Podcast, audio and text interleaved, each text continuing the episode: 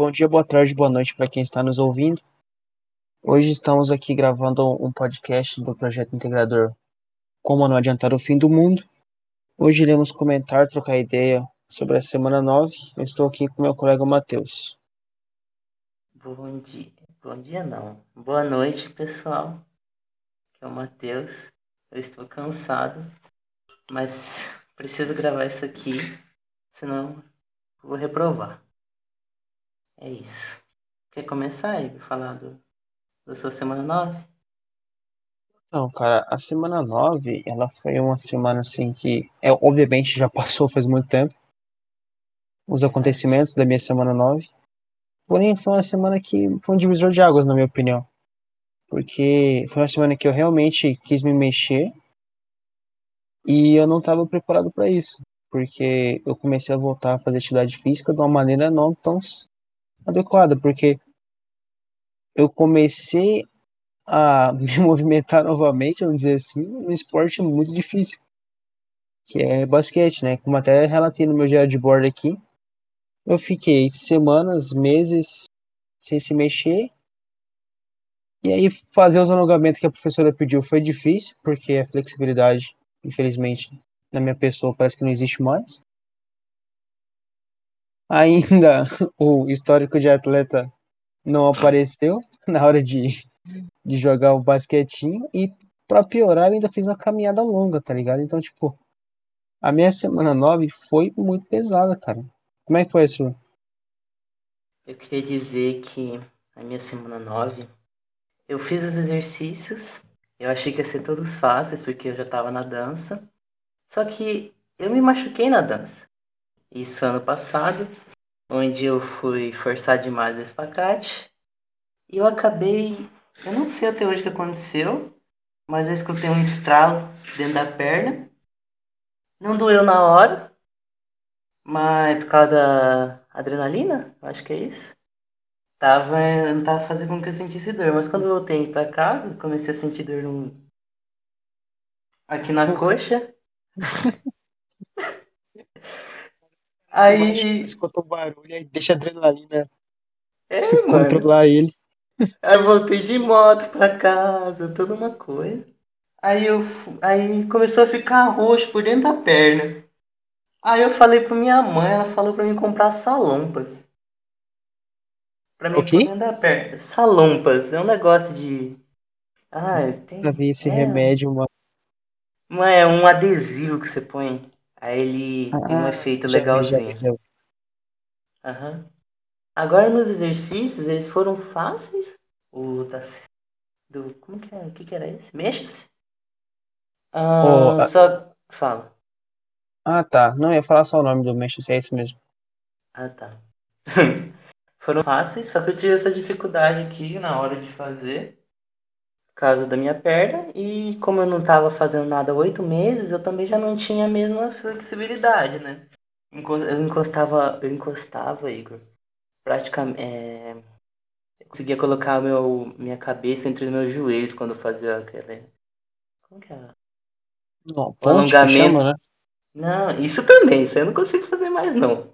Mas quando você faz Nossa, alongamento de pôr a mão no chão, eu conseguia encostar minha cabeça no joelho e também atrás das pernas, se eu forçasse um pouco mais. Mas isso, meu Deus tá encostando no dedinho caramba, velho.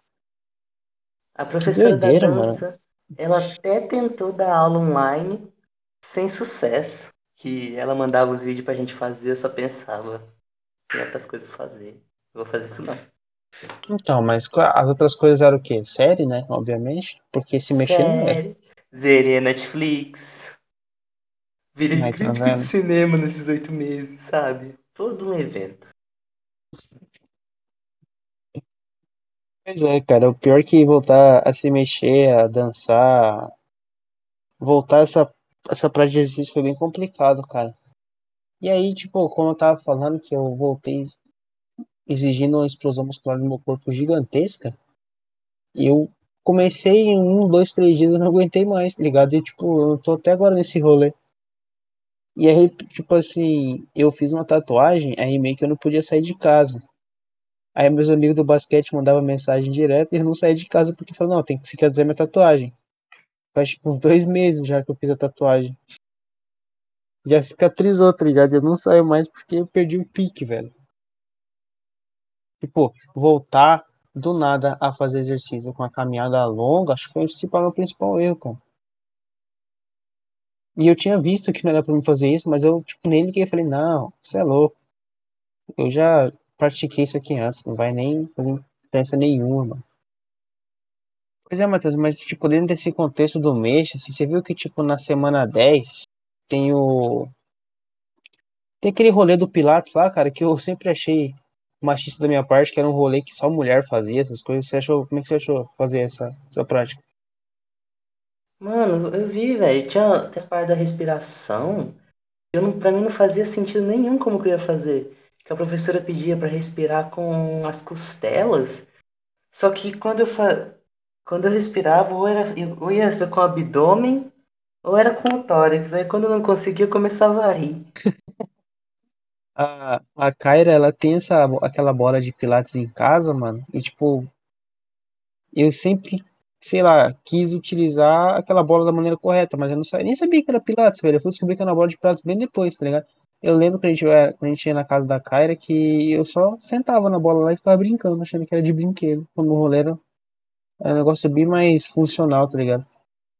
Eu, não sei lá, eu recomendo a prática de pilates, porém eu não pratico que eu acho, sei lá, muito cansativo, acho que dá para me mexer de maneira diferente. Dentro, dentro da semana 10, o, o professor Augusto lá, né? Porque na verdade a semana 10 não é tipo tanto só o mês, assim, é mais essa parte de sustentabilidade, que é até o título da semana 10. O professor Augusto deixou um texto lá. O que você achou do texto? Eu achei muito bom, Igor, que ele fala sobre administração e sustentabilidade e também como administrar os recursos da, da terra. E uma pergunta que eu fiz assim, que eu tinha que abordar essa parte no diário, seria se a gente está administrando os recursos do nosso planeta corretamente. Aí eu fiz uma pergunta para mim mesmo. Se a administração é a tomada de decisões e esforços de uma população para alcançar um objetivo em comum, qual seria o objetivo da organização caso essa fosse a espécie humana? Viver? Aí se fosse, o, o uso de combustível, combustíveis fósseis, é, contribui para o aquecimento global e, e polui o ar, o que vai contra o objetivo dos seres humanos, caso este for estar vivo na Terra nos próximos 30 anos. Faz sentido. Aí eu vi um estudo que é do, do Breakthrough National Center for Nossa, Climate gastou, Restoration mano, inglês de agora. Melbourne. Gastei o inglês, gastei o inglês. Onde um aumento de 3% pode ser catastrófico até o ano de 2050. Cara, então, esse rolê assim de sustentabilidade, de como a gente administra os recursos do planeta, é um, é um tema assim muito polêmico porque geralmente as pessoas elas são ignorantes, não no sentido pejorativo da palavra, mas elas são ignorantes não, não saber o que acontece quando ela gasta demais, quando ela consome demais. Você vê que hoje, por exemplo, que nem uma, uma empresa que nem a Tesla, ela produz carros, ela produz os seus veículos com o motor elétrico, né, que é um motor muito menos poluente. Mas aí, tipo, a Tesla também já falou que ela gasta também muito recurso para produzir o carro dela, né? Que, poxa, ela deixa de ela deixa, sim, ela deixa de emitir poluente quando o carro está funcionando, mas na hora de fabricar o carro, ela ainda emite bastante poluente. E, mas eu creio que mesmo assim, emitindo poluente na produção, a Tesla é uma empresa que, tipo, ela administra muito bem, tá ligado? Esse negócio de sustentabilidade. Eu creio, assim, que, obviamente, o Elon Musk, qualquer pessoa rica, ela pensa mais no dinheiro, mas o Elon Musk também está sendo mais humano nesse sentido. Que o Elon Musk, no caso, seria o dono da Tesla, de fazer essa parte de carros sustentáveis, enfim. Diferente da ah, Apple, né, Igor? A, a Apple. Ele também tava no. Não, cara, a Apple é, é, é tenso, cara. Eu sei que você conhece mais a Apple do que eu, mas a Apple é, é tenso. Aí também durante a leitura do administração do professor, tinha a parte que era um pensamento do Leonardo Boff, que diz que o discurso do desenvolvimento sustentável feito por grandes empresas é vazio. O que me fez pensar na Apple. Por exemplo, se a Apple quisesse realmente fazer, tivesse pensando em estabilidade, ela teria acabado com os cabos Lightning dela, em vez de... É, a gente já conversou sobre isso, sobre esse rolê, mas você pode me explicar como é que era essa fita do, do iPhone novo não veio com carregador. Não, não, é que eles querem ser mais sustentável, né, Igor? Eles querem, eles querem tirar o carregador da caixa para ter. Porque todo mundo já tem um carregador, então você não precisa dele. Ah, ah, aí se você for um novo usuário, você vai comprar o celular, aí você vai comprar uma caixa. Ué? Eu sou um novo usuário, mas lá dentro só vem um cabo, que é um cabo USB-C, para uma entrada Lightning. Aí você não precisa usar, você não precisa de ter um carregador, porque automaticamente todo mundo que tem comprar um iPhone 12 comprou os Nossa, outros. cara. Mas vai continuar seu, esse raciocínio seu aí, é muito bom. Só que a questão é a seguinte, esse cabo Lightning com entrada USB-C, ele que carregador que a gente tem que tem uma entrada USB-C? Então, cara, tipo assim, eu lembro que teve um rolê de universificar, não sei se usa a palavra, os carregadores, que era só uma entrada. Aí de repente mudou. Então, tipo, ninguém vai ter o mesmo carregador aparentemente. Então, do mesmo jeito que a Apple, na teoria, tá querendo ser sustentável, ela tá sendo mercenária. Ela tá gastando plástico, ela vai fabricar carregador do mesmo jeito. É, Sim, e eles vendem separado. O ah, carregador. isso é, é, é Óbvio que ia acontecer. Não, mas Ó, imagina, você viu que a, que a uhum. Xiaomi começou a fabricar os carregadores deles por um preço bem menor. Aí tem. Eles fizeram dois carregadores, que é esse de tomadinha normal que a gente tem, e o da indu... e de indução eletromagnética. Que esse funciona. Eu não vou explicar como funciona, que eu também não sei como funciona. Só que quando você compra essa base de carregamento eletromagnético, ela vem com um adaptador. E esse adaptador é o novo. Então. Não tem exatamente Ô, ô Matheus, então, mas você já viu que a Apple também já foi condenada, já teve vários e vários processos por obsolescência programada? Sim, teve a época lá que eles diminuíram a potência do celular, né? Sim, cara, porque você para pra pensar assim, é, é, é a empresa que fala que é sustentável, mas é a mesma empresa que fala que o seu celular é velho você tem que comprar um novo. Que ela basicamente falou isso, ela não falou isso claramente porque ela não queria ser processada, mas obviamente não adiantou. A empresa ah, manda um recado no celular, então, seu celular é antigo, você precisa comprar um novo. E fica nisso, tá ligado?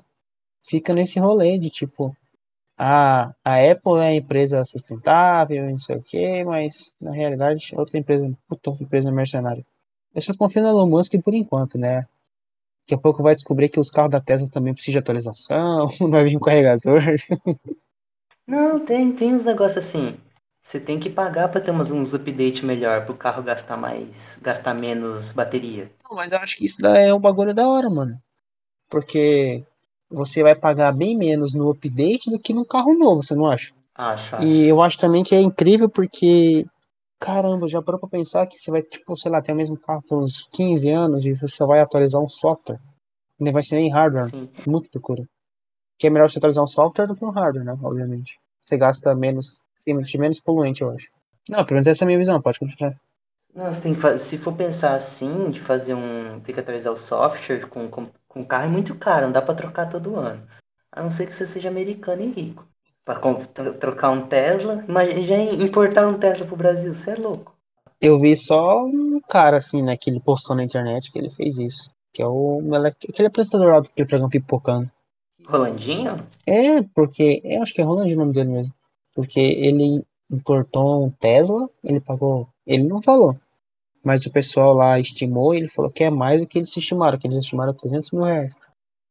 Então, caramba, o cara, Coragem, hein? o cara importou um carro de, que custou pra ele 300 mil reais, mas é um carro que ele, tipo, não vai ter mais. Claro que ele tá morando no Brasil, né? Mas é um carro que ele não vai ter mais Uhum. trabalho pro resto da vida, cara. Não, mas além de impo- importar o carro, ele, ele tem, tem importado as outras coisas, né? Importar as baterias gigantes da Tesla, os painéis solar da Tesla. Então, mas aí será que é sustentável? Porque o carro teve que vir de navio pro Brasil. Eu queria, queria tentar, né? Queria usar o. a- como que é? O piloto automático. E fazer vídeo, que eu vi o vídeo dele usando piloto automático. Funcionou no Brasil? Funcionou 130 km. Mas, ô, ô Matheus, você sabe qual que é o rolê? É que a economia de alguns países não permite que eles sejam sustentáveis. Porque, por exemplo, assim, você vai pensando num país como a Venezuela, que é um país extremamente quebrado, onde a gente aprendeu que a maioria das pessoas só olha para a Venezuela porque a Venezuela tem muito petróleo. Você, para extrair petróleo, você vai gastar uma quantidade de, de dinheiro absurda. Você vai extrair o, o o minério fósforo. Só que daí, cara, você pode pensar, pô, tem estudo que fala que o, esse minério fóssil que tá lá na Venezuela vai durar, tipo, 300 anos. Explorando todos os dias milhões e milhões de, de tonéis, não sei se é essa medida de tonéis, barris de petróleo. E aí você chega naquela conclusão que ou eu invisto em sustentabilidade, ou eu invisto num negócio que eu sei que vai me dar lucro por tipo 300 anos. A gente, a gente não é burro nem nada, a gente sabe que toda empresa pensa no lucro. O que você acha, cara? Você acha que deve, sei lá, tirar dinheiro de onde não tem para investir num negócio que você não tem certeza? Ou, sei lá, acha que é melhor investir naquilo ali que é uma certeza? Olha, essas empresas são. Essas empresas são imediatistas, né? Elas visam o lucro a curto prazo. Se elas quisessem mesmo lucrar na, na, na criação de energia, que é o objetivo da combustível fóssil, é só para gerar energia. Elas podiam estar minerando silício, galho, prata, que são os componentes de para fabricação de painéis solares, e fabricar painéis solares, que todo ano eles ficam mais finos, mais eficientes, e eles podiam ganhar muito mais dinheiro. A gente, é, você tem razão, eles podem ganhar muito dinheiro nesse, usando essas medidas, mas eu creio assim que outra coisa que interfere você você começar uma nova tecnologia logo de imediato e aplicar ela assim muito mais do que as outras na prática, seria o fato de que tipo não dá tempo, cara. Pô, nasce quantas milhões de pessoas por ano, quantas mil pessoas por dia, e tanta pessoa nova para consumir recursos da terra. Então, para a gente ser sustentável, a gente tem que pensar até em quantos filhos a gente vai ter por ano, e quantos filhos. Na verdade, quantos filhos por ano é meio zoado, né? Só dá para ter um. Mas enfim, a gente tem que pensar, né? Repensar esses conceitos de tipo. Mas daí já vem outros dados que mostram que se a população ficar velha não é bom. Pô, sabe? Tem muita coisa que contradiz outra, né? A gente já estudou lá em geografia que se a população é muito velha, não é bom para o país, porque já chega um momento em que não tem ninguém trabalhando, não vai gerar renda, o país vai quebrar. Porém, se ter muita gente nascendo, vai chegar um momento que não vai ter recurso para todo mundo. Então, enfim, é... eu sou a favor de brotar um Thanos aí e destruir metade da galáxia. Que isso, Igor? Óbvio que não, cara, mas algo, não sei se nesse tipo, mas algo parecido assim, uma medida que vai correr para ser sustentável, para ser humana, tem que acontecer. Não sei se falar para as pessoas não terem filho, ou sei lá, estudar mais, algo assim, mas eu mesmo não tenho nenhum conhecimento prévio para falar um bagulho assim, para criar uma solução sustentável para o mundo. Eu acho que só usar, sei lá, motor elétrico vai, vai emitir menos poluente vai adiantar, porque vai chegar um momento em que vai ser a mesma coisa.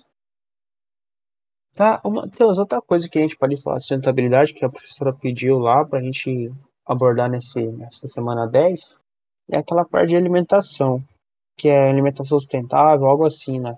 Poxa, velho, eu achei da hora isso daí, porque, tipo, isso é uma coisa que eu já faço. Toda vez que a gente come fruta aqui em casa, que a fruta ela gera uma casca, a gente produz adubo. A gente produz adubo para horta aqui daqui de casa, né? Que a gente planta tempero na horta e o adubo que a gente coloca nessa horta é oriundo de alimentação nossa. Então eu acho que essa daí foi a minha prática sustentável, que na realidade no começo da quarentena já, já faço isso há bastante tempo. O que, que você fez de diferente?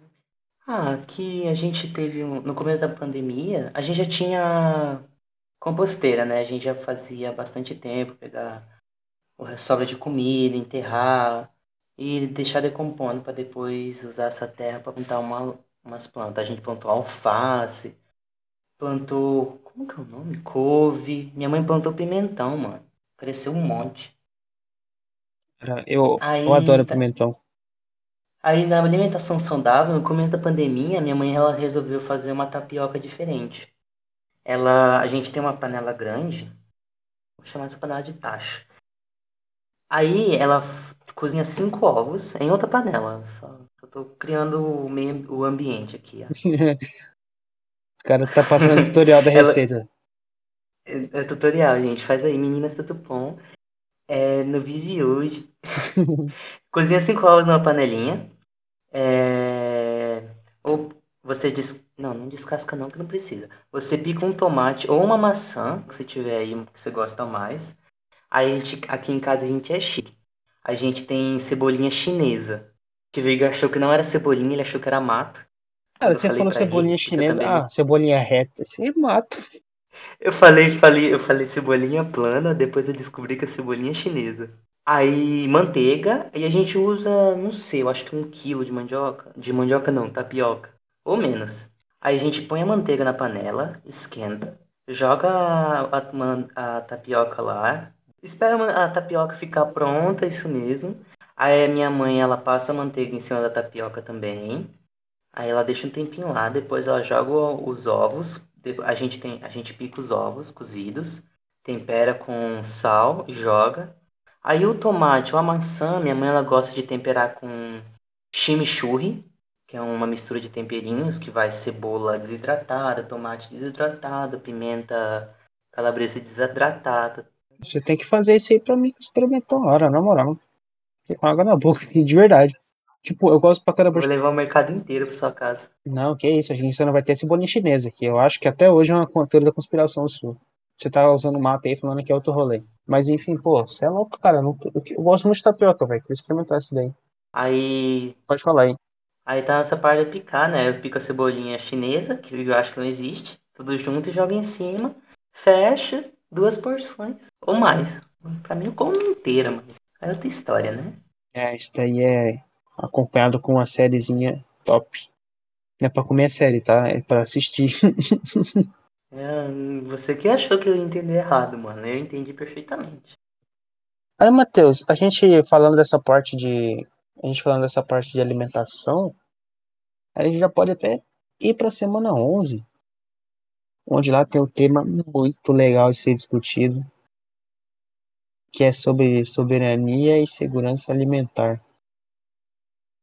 Essa parte a gente pesquisou muita coisa para fazer.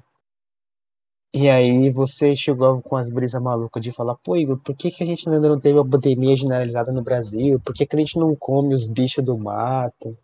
Esse rolê todo. E aí, cara, e você chegou perguntando pra mim, poxa, por que, que a gente não come, sei lá, arara, morcego que tem aqui? Aí, mano, poxa, na minha cabeça, não sei se a gente criou um estereótipo de animal bonito de ser consumido, mas, pô, eu vejo, um, sei lá, um arara, um jacaré, eu não vejo que é um animal da hora de ser consumido. Sei lá, acho que eu nasci no, já nasci na época que o que é bom de comer a gente come com os olhos. Aí, sei lá, eu vejo um bicho na rua, não tenho vontade de comer. Um jacaré, assim, eu já pensei em comer uma cobra. Agora ararinha, esses animais mais em, em risco de extinção, não. Que esses outros, os dois outros aí que eu disse, eles são criados em cativeiro, né? Então, Pra ser mas consumidos. a gente, a gente é que, que dessa parte de cultura, enfim, a gente tá, a gente, por exemplo, tem feiras livres onde tem lá galinha, aves, pra gente, tipo, escolher e ela tá viva. Agora a gente vê imagens de, tipo, em outros países que consomem carne de cachorro, de cães, e, tipo, ter os cachorrinhos lá na feira pra você escolher e levar pra casa pra comer. Cara, é, sei lá, me causa repúdio. Uhum. É tipo, é uma carne assim, sei lá. Eu não sei o gosto. Eu tenho, eu tenho medo de experimentar e gostar, velho, tá ligado? Porque meu cachorro ele é muito gordo, velho. Imagina se a carne for boa, ficar com vontade de comer meu cachorro, que loucura. Eu tava pesquisando, que fazer essa parte, o café, no vídeo do café, começou a falar do da China, né, da cultura deles de comer cachorro. Aí eu descobrindo aqui que as pessoas elas comem cachorro em momentos de fome ou de guerra, né? Aí um dos exemplos que eu encontrei que foi durante o cerco de Paris, que ele durou alguns meses, o bloqueio da cidade feito pelos alemães, ele fez com que a população procurasse fontes alternativas de comida. Elas começaram a comer cachorro, começaram a comer outros bichos. Aí na China, o consumo de cachorro, ele data de milhares de anos atrás. E por volta dos anos 2000, ele foi, foi reportado que a carne de cachorro tinha propriedades medicinais e ficou popular Hum? na. é. é a... como, como enganar um monte de pessoas. Você fala que fala, tem um efeito que não tem de verdade. E, foi, e ficou popular na China durante o inverno. Aí, como que a gente pode julgar uma, uma população que ela é, foi condicionada durante anos culturalmente que o consumo de carne canina é, é, é normal? Sendo que isso já é tão inerente na personalidade delas e tão comum no dia a dia que elas não veem nada de errado nas ações que elas estão tendo. Pois é, cara. É, eu costumo falar bastante rolê para explicar uma situação, né? Então, o rolê seria a situação. Mas, enfim, é um rolê esquisitaço. Esquisitaço isso daí de consumir a carne canina. Mas eu entendo, né? Porque a gente for levar pro lado do ser humano, que o ser humano precisa sobreviver, que o ser humano ele precisa de uma fonte de alimentação, de ter uma alimentação saudável, de ter uma alimentação que sustente ele. E, pô, e se você precisar um dia consumir a carne de cachorro, a carne de qualquer animal para sobreviver, e aquela carne não vai te matar, não vai te contaminar, não vai fazer nada, cara, eu consumiria numa boa, sabe? Porque eu acho que, não sei, o senso comum, a viver vai falar mais alto que o senso comum, não sei, não sei você, mas eu acho que eu comeria carne de cachorro se fosse necessário. Não, mas a É só questão. não saber que era. não me conta, não me conta, silêncio. Sim. Só que não, eles não precisam comer mais. E tipo, a pressão política que tem de pararem com os festivais, tem o festival de Yulin, Festival da Carne de Cachorro de Yulin, que acontece até hoje. E a única a pressão que eles têm para parar é por causa da pressão dos, países dos, dos países externos. A população da, da China, alguns grupos, por pressão popular, começaram a, a fazer protesto contra esse evento. Mas aí, tipo assim, por exemplo, é, eu costumo é, comer carne de caça, porque aqui no Brasil a gente pode consumir aquele, não sei o nome do animal, se é javali, se é porco monteiro, porco do mato, mas enfim. Já, javali, que não é do Brasil. Isso, que meus tios, eles têm até licença de caçador, né? eles caçam uma vez por ano, parece que eles fazem uma... Eles fazem isso, se juntam e vão caçar. Eu costumo comer bastante isso, entendeu? Mas é uma coisa que eu não tenho repúdio nenhum de comer. Eu não tenho nenhum grupo de que faz protesto sobre comer essa carne desse animal. Muito pelo contrário, eles acham até correto. Uhum. Mas dentro desse contexto de tipo, poxa, é um animal doméstico, é um animal que, que parece que ele demonstra sentimento. Eu sou a favor de ter esses protestos, sou a favor de não consumir mais. Mas caramba, velho, se eles consomem até hoje, cara, é impossível essa carne não ser boa, cara. Sabe? Tipo, é por isso que eu tenho receio de experimentar, de um dia querer comer. Porque provavelmente, Matheus, é boa, cara. Ninguém vai comer uma coisa tanto tempo assim só porque precisava. Entende? Acho que na, na faculdade de gastronomia da, da China, eles já ensinam a temperar a carne de cachorro para ela ficar boa. Mas aí, Matheus, a gente criando o roteiro lá, a gente chegou no, no contexto de tipo fazer a nossa própria pandemia. É, é e aí. parte... Não, pode explicar, que você explica melhor essa parte aí, de verdade. Como a professora Samira pediu no, no arquivo, nós, no PDF, nós somos o que comemos, tipo, que se os matogrossenses, a gente poderia ter iniciado uma pandemia se a gente se alimentasse com animais exóticos que nem a China faz. Aí eu fiz o tópico aqui 4 do, do meu roteiro. Se eu não tivesse isso aqui, eu não ia saber do que eu estava falando. Que é faça sua própria pandemia. Por exemplo, o vírus influenza do tipo A, que seria o HN1, H1N1N2, HN3N1, vários outros, eles existem por causa de um fenômeno chamado rearranjo cromossômico. Um exemplo, se um ser humano infectado por duas cepas diferentes de influenza, então é possível que as novas partes criadas desse vírus serão feitas de segmentos de seus RNAs, na qual a origem está misturada. Um segmento veio da, de, da cepa A e outro da cepa B. A nova cepa, que seria o novo vírus, recombinada compartilha propriedades de ambas as linhagens parentais. Bem técnico, porque como a professora já me conhece, quem escutou os outros, sabe que eu gosto de entrar bem a fundo no assunto. Caralho, velho, que doideira, mano.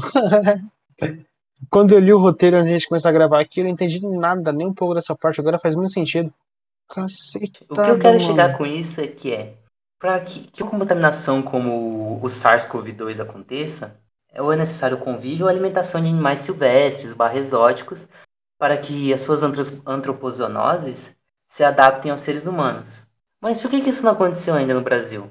Ah, porque a caça de animais exóticos foi proibida há 53 anos, com a lei, a lei número 5.197, de 3 de janeiro de 1967. E, como, e, e também com a maior parte da população nunca foi exposta a esses tipos de proteína, e com a proibição, elas não sentem necessidade de consumir essas carnes. E também cumprem e fazem que outros cumpram a lei. É verdade, né? Porque ou se uma pessoa. É porque assim, né? A gente mora num país que é totalmente agrícola, totalmente vive da pecuária.